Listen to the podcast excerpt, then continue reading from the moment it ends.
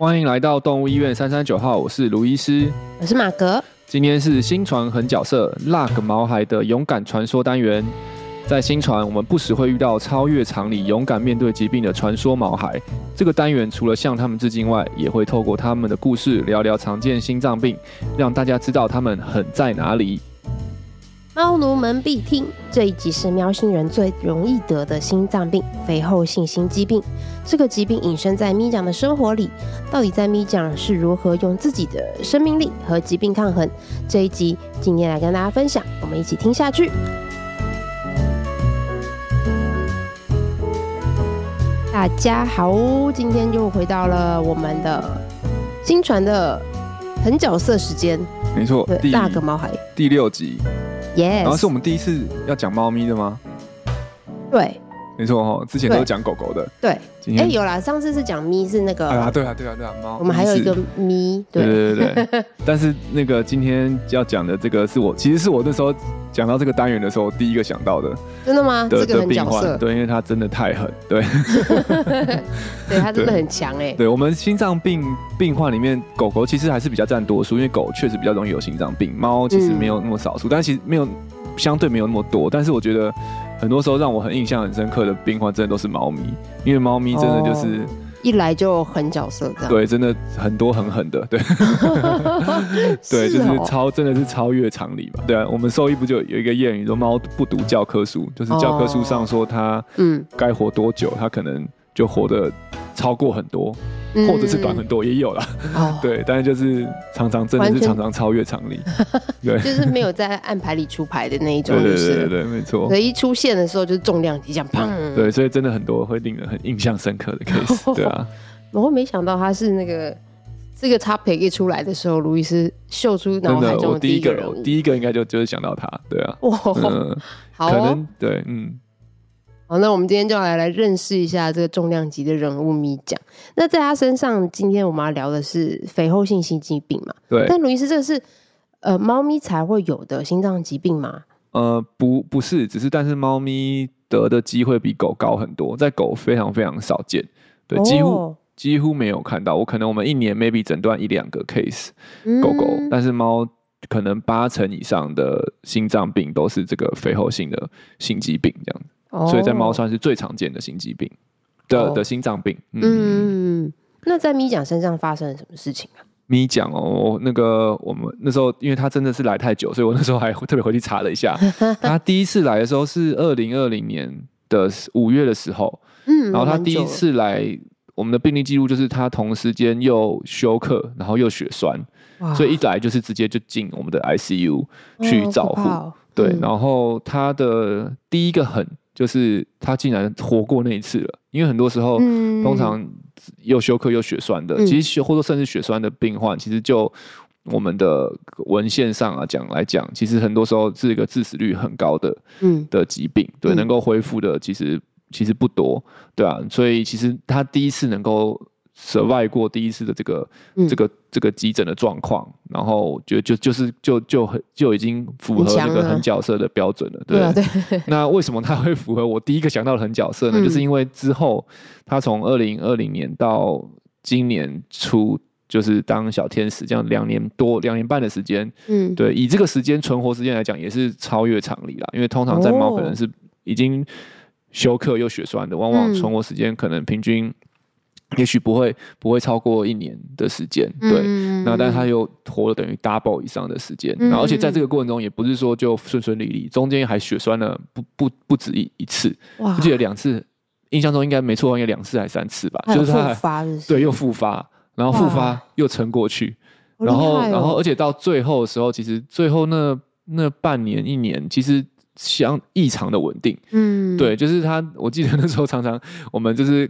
看到那个预约，因为我们是预约取药嘛，嗯、我们就是他们，就是因为后因为咪讲很紧张，所以其实后来我就跟他饲主就说，哎、欸，其实如果状况好，就不要带他来医院，因为有时候猫咪本来好好的来医院，一紧张后、嗯、心脏反而动没掉，然后就有一些状况出现。嗯、我们确实有遇过这样，所以其实有时候心衰竭的猫咪，我们会请饲主在家里观察，嗯，观察它的状况。如果稳定的话，其实不一定也要频繁的来医院，对，所以。后来他就是大部分时间就是稳定的拿药拿药拿药，对。然后每次拿药的时候，我记得有些同事就会说：“哦，咪酱还在啊，还还在拿药。”因为我们本来都会误以为说他可能就是哪一次突然休克或怎么就走掉，然后结果他竟然就一直拿药，一直拿药，一直拿药，对。然后就是非常非常的厉害，对。然后最后的话，最后好像也是很很戏剧化，就是突然间的。呼吸急促，然后休克就走掉。嗯，对，那就所以就是他这段过程，就是真的是蛮传奇的啦。嗯，对，然后就是一直反复的遇到这个血栓，然后又反复的克服，嗯、然后最后又神奇的很稳定。嗯，是拿药了好一阵子的时间。对啊，对，然后最后又很潇洒的跟我们说拜拜。对，所以他真的就是很传奇啊，在我相信在我们医院。讲到咪讲，大家应该都有一个，都、啊、都记得他吧？都记得他，啊、他是老面孔，真的真的。对啊，对啊，而且他还打，而且而且他最后还还有他每次都还有拿打针的药，对不对？因为他抗血栓的针剂，所以他事主也很伟大，就是不止喂药，然后还要帮他打针，然后这样去维持。嗯这样等于我前后这样两年的时间，对，真的是很很伟大。他们两个人是很完美的组合，这样可以听起来是很棒。他可以维持那么久，嗯嗯。那这是刚刚提到像休克、血栓，对对，这些都是肥厚性心疾病的症状。肥厚性疾病在猫主要会对，主要会有三个症状啊，嗯、最常见的就是其中一个，当然就刚刚讲的血栓，嗯、对，就是因为它们的心脏变很大的时候，嗯、然后血流在里面的流速变慢，然后在猫又是一个比较溶血、容易溶，跟狗相比比较容易凝血的病的的品种，哦、所以它们可能就会造成一些的血形成一些血栓在心脏，嗯、然后被打出去，嗯、打到主动脉，然后塞在后脚，所以通常他们的血栓的症状。通常就是会是后脚突然的瘫痪，嗯，对。那有些时候也会跑到前脚，但是后脚最常见，嗯、对。然后再来就是我们刚刚提到的休克，嗯、其实就是猝死啊，就是突然间的瘫倒或者是休克，这个也是在猫有可能会发生的。那另外一个其实也不少不少见的就是肺积水，跟狗狗一样，或是胸腔积水，嗯、就是他们有一些淤血性的心衰竭，所以症状有时候也会看到呼吸困难或者呼吸。用力急促，甚至猫咪平常不大会张口喘或者呼吸，那有时候它们有胸水或肺水的时候，也会严重到会张口喘跟呼吸。嗯、对，所以所以这几个都是呃猫肥厚性心肌病有可能出现的症状，就是休克、血栓，然后跟呼吸急促这样子。嗯嗯，困难。那，嗯、那他们的心脏是发生了什么问题？就是如它的。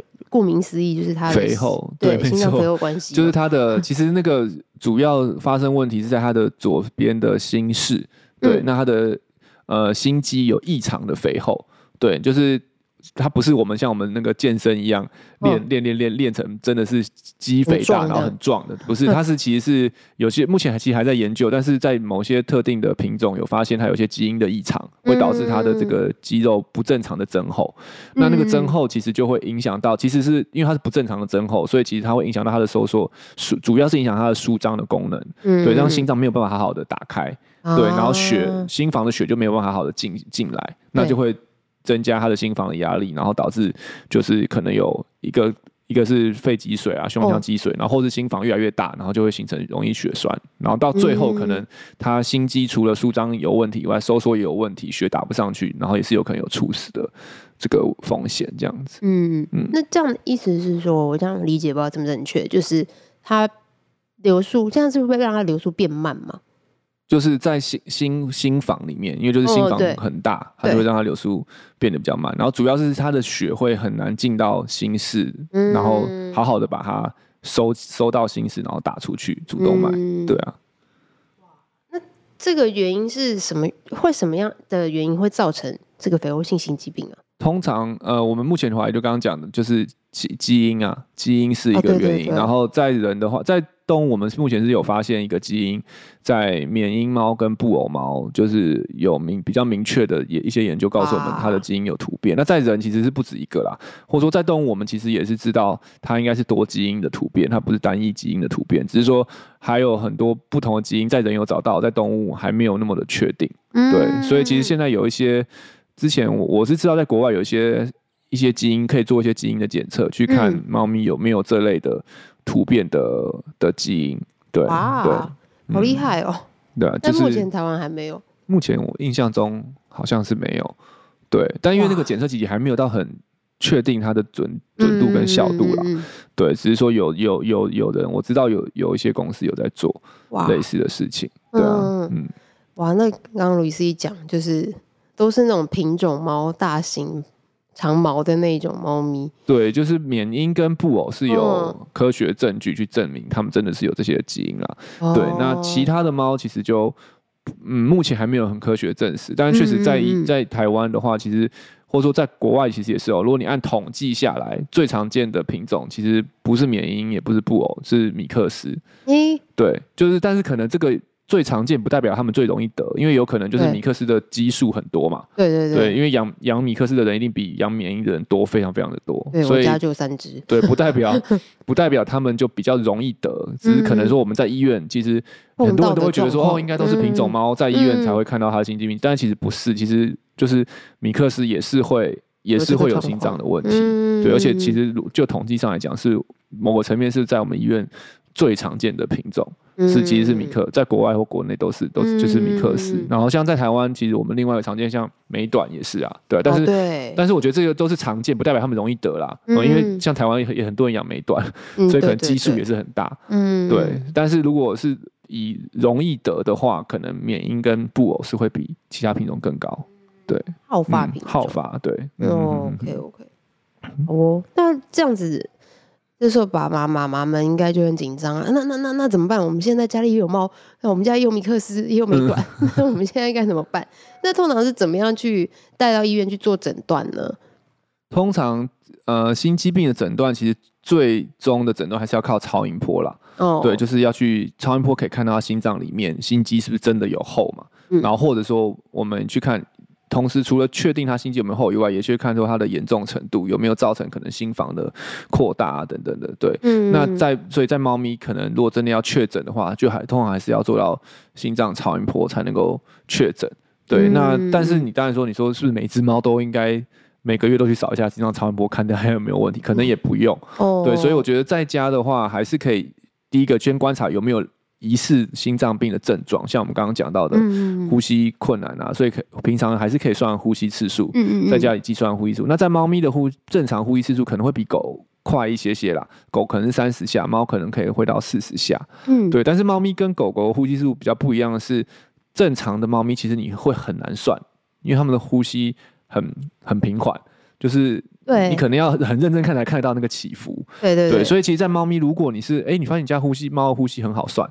就是哎、欸，起伏很明显，这个也可能也是要稍微注意一下，有可能代表他的呼吸是有点用力，嗯，对，有点有点有，也许有轻度的呼吸困难，也是有可能的，嗯，对，所以就是呃，呼吸的计算，我觉得在家也是一个发现他有没有问题的。那当然，如果出现，我相信如果出现了刚刚讲血栓、后脚不能走，或是突然休克，你们大家一定会带去医院找、嗯、找医生检查。那平常如果是都没有症状的话，其实。确实，在猫咪就很难透过非超音波的工具去去诊断。嗯、像听诊，在猫咪很讨厌；在狗狗，如果你听到心杂音，基本上八九成都是有心脏病。嗯、但在猫咪听到心杂音，可能只有一半的机会有心脏病，另外一半可能是所谓的良性或是生理性的杂音。嗯，对，所以听诊就不是一个很准的方式。但是，当然我们。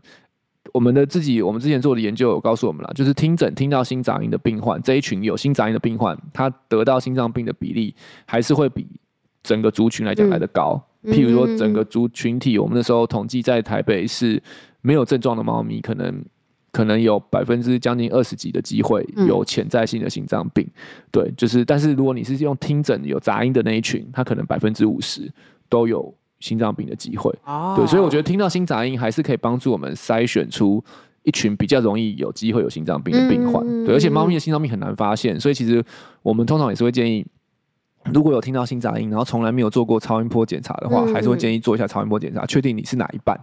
哦，对，所以没办法 透过心杂音就确定你有心脏病，嗯、但是至少可以让我们呃提高我们的警觉，然后可能会在那个时候就会建议。要做一下超音波确定，嗯，对。那如果你没有听到心杂音，基本上有心脏病的机会就会小很多。所以是否一定要做超音波，就可以跟你的医生讨论。对，那当然现在除了听诊以外，可能还有一些抽血的检验、快筛的试剂。对对对，对，像 BNP 的快筛试剂也可以帮助我们初步的去筛选一下他得到心脏病的风险啊。那通常基本的简单的建议就是，如果快筛出阳性的话，嗯、也是建议要做超音波去确认。嗯、对，也也不能够只靠阳性就诊断他有心脏病，开始用药啊或是什么的，还是要透最终都还是要透过超音波确认。所以这些工前面的工具，或甚至像 X 光，嗯，对，但 X 光也是在猫也是比较讨厌，就是它心肌肥厚是往里面肥厚。那 X 光看的是外面的轮廓，对，所以有时候初期外面看不出来。当然你说已经很末期的心脏超大，那个会看得出来，但是很多时候初期是看不出来的。所以其实 X 光，呃，超 X 光啊、听诊啊，跟可能刚刚讲的这个 BNP 嘛 BNP 的快筛，其实他们都算是比较是一种所谓我们呃医学上会讲低敏感度、高特异度的。的诊断就是说你，你你没有检查出来，嗯、你检查正常不代表一定正常，嗯、但通常你检查出异常，很很有机会是有问题，所以检查出异常一定要、嗯、建议要做进一步的检查。嗯、对，那如果是正常的话，你就可以再可以再观察。哦、对对对，就是所以这些工具不也不是说没有效没有用，嗯、而是可以帮助我们做一个初步的筛选，是谁是需要进一步做超音波。嗯，对，那当然最终还是要透过超音波才能够确定。就是他的心脏的状况这样子，嗯，嗯对我这时候想起来，我们也是有蛮多第一次来的四组，可能也都是在其他在可能加医这边啊，就验血，然后就说、嗯、哦，我医生说他 BNP 那个阳性，阳性，对，啊、所以建议我们来做超音波检查。听到心杂音这样子，对。对对，嗯，所以这个是没错的。对，而且我刚刚想到说，猫咪的那个有一些自发性杂音，那个呼噜声很大的，是不是也会影响？听诊？会啊，就听不到啊，所以可能就是要不呼噜，要等一下不呼噜，对，所以这个这个确实也是猫咪听诊比狗挑战的一个，就是对，嗯，好可爱哦。我们把那个整间用的太舒服，他们就开始呼噜，然后就听不到心杂音。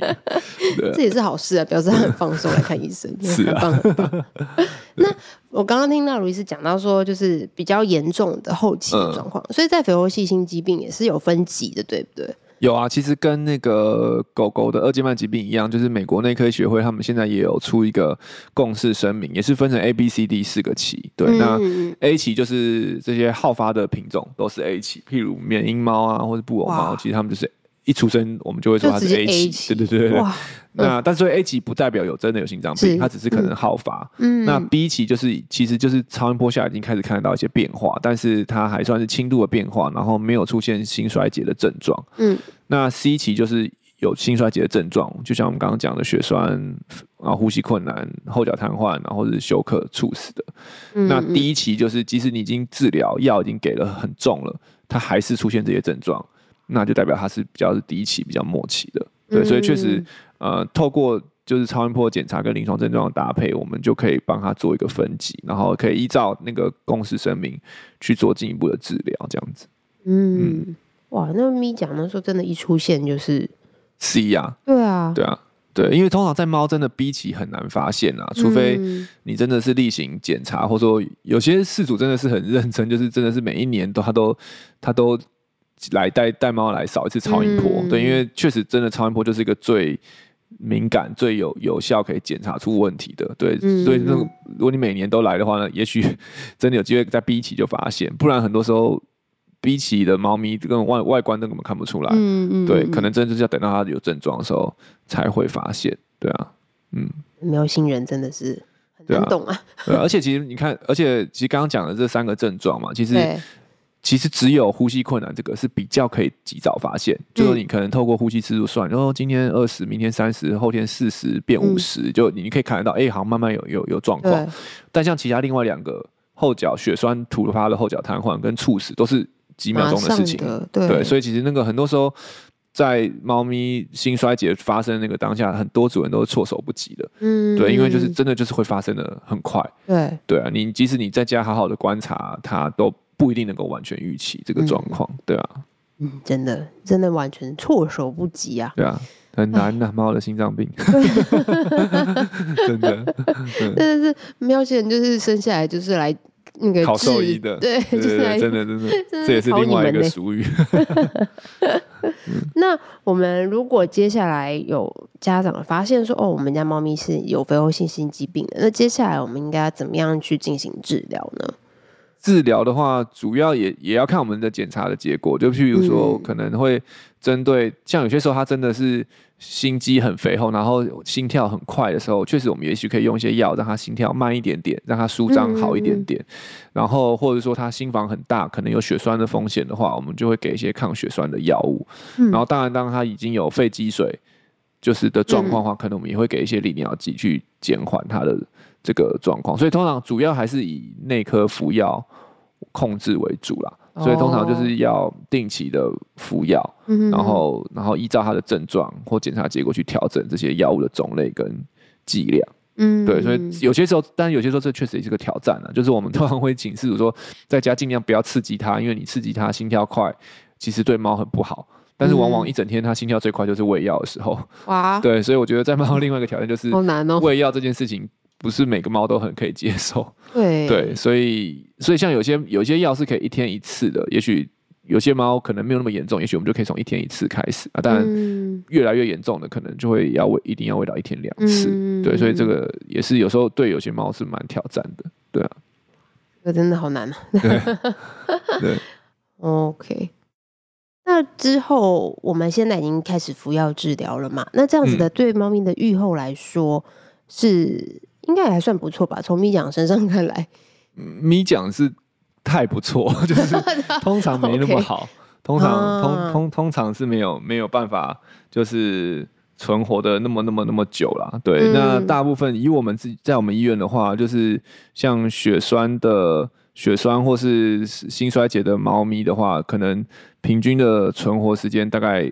可能在就一年左右了，嗯、平均，所以平均的意思就是说，有可能有一半的是少于一年、嗯、，maybe 有一半真的很厉害的，可能会多于一年，所以平均中位数才会是一年的时间。对，嗯、但我们最近也有呃发表一个研究，就是有发现说，如果他真的很不幸是同时血栓又同时心衰竭，就他入院的时候是这两个两个状况同时发生的时候，他的存活时间就会更短。嗯，对，所以刚刚讲到就是。之前也国外的有些研究告诉我们啊，就这三条路：血栓、心衰竭跟猝死。其实通常猫咪的状况是血栓的就会一直血栓复发血栓，心衰竭会一直复发肺积水，嗯、然后猝死猝死的就会一直休克。就即使它耐过去，哦、就他们好像会选一条路，哦、对走。但是如果有一些猫跨了两条路的话，嗯、那些也是比较不好的状况。通常他们的存活时间就会又更短，比较短。对啊，然后在我们自己医院的这个呃严严严医师严世荣医师的研究里面，我们也有发现，就是有些时候在你入呃入院的时候，你的那个肾指数 BUN 比较高，或者是说你同时又有一些心心率不整，嗯，然后或者是说你的钾比较高的话，这些病患他们的存活时间也都会比较短。对，所以就是确实我们临床上是有一些东西是可以去让我们可以了解到说他可能是比较容易。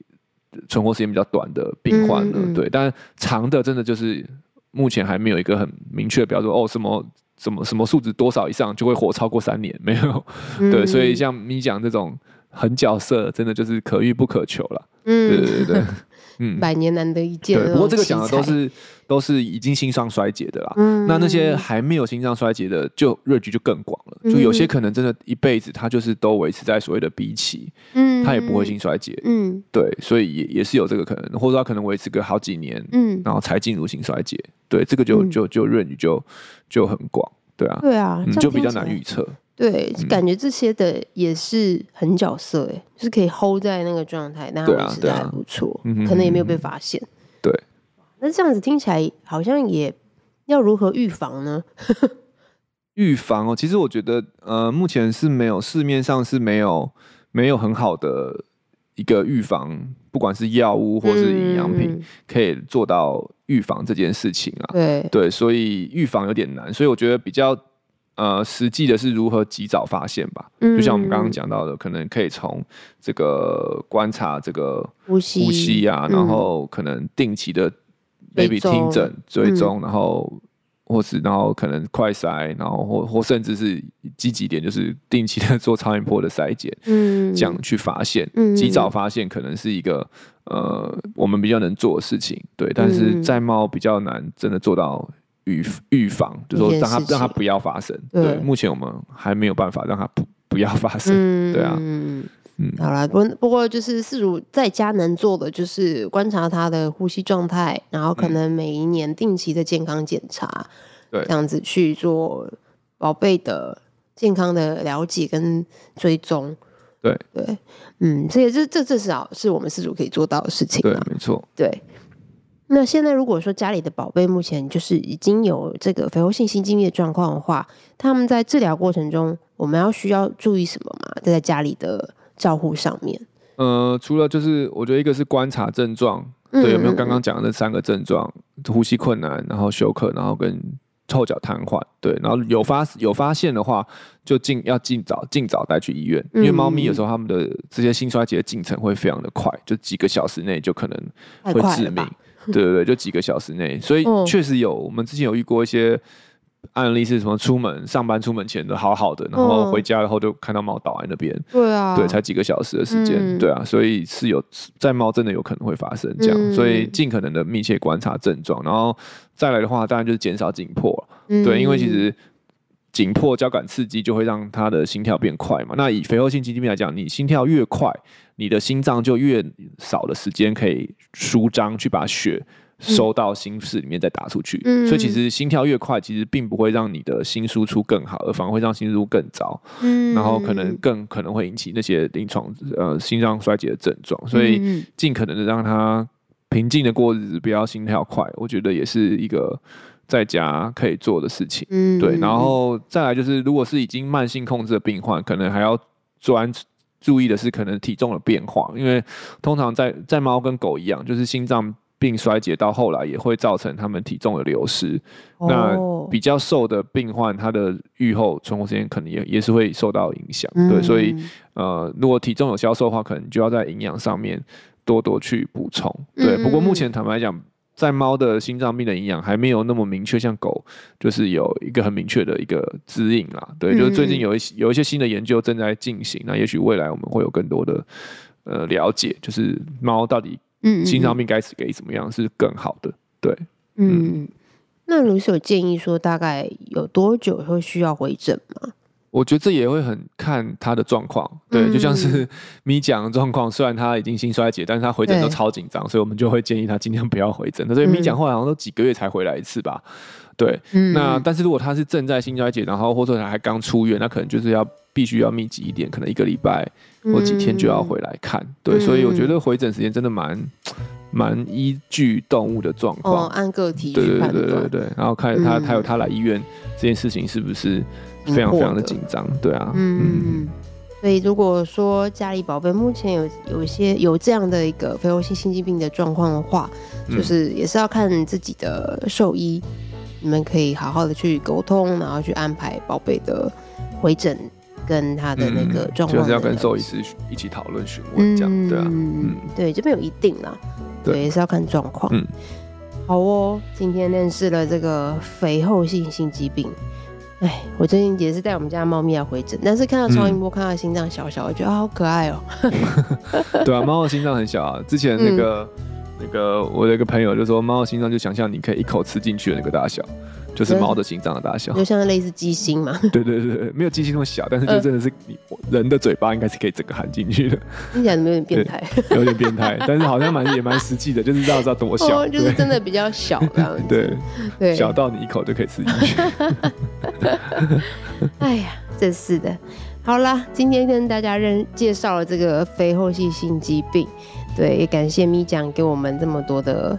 故事让我们可以认识他这个厉害的角色。嗯、没错，对，一出现就是重量级。好啦，希望大家宝贝呢也也不要这么的重量级啦，平平安安、健健康康就好。嗯、没错。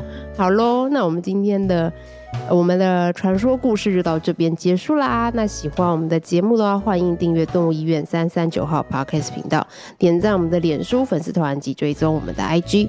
如果对今天的节目内容还有其他的问题，欢迎透过五星评价留言或填写资讯栏里的 Q&A 连接与我们联系。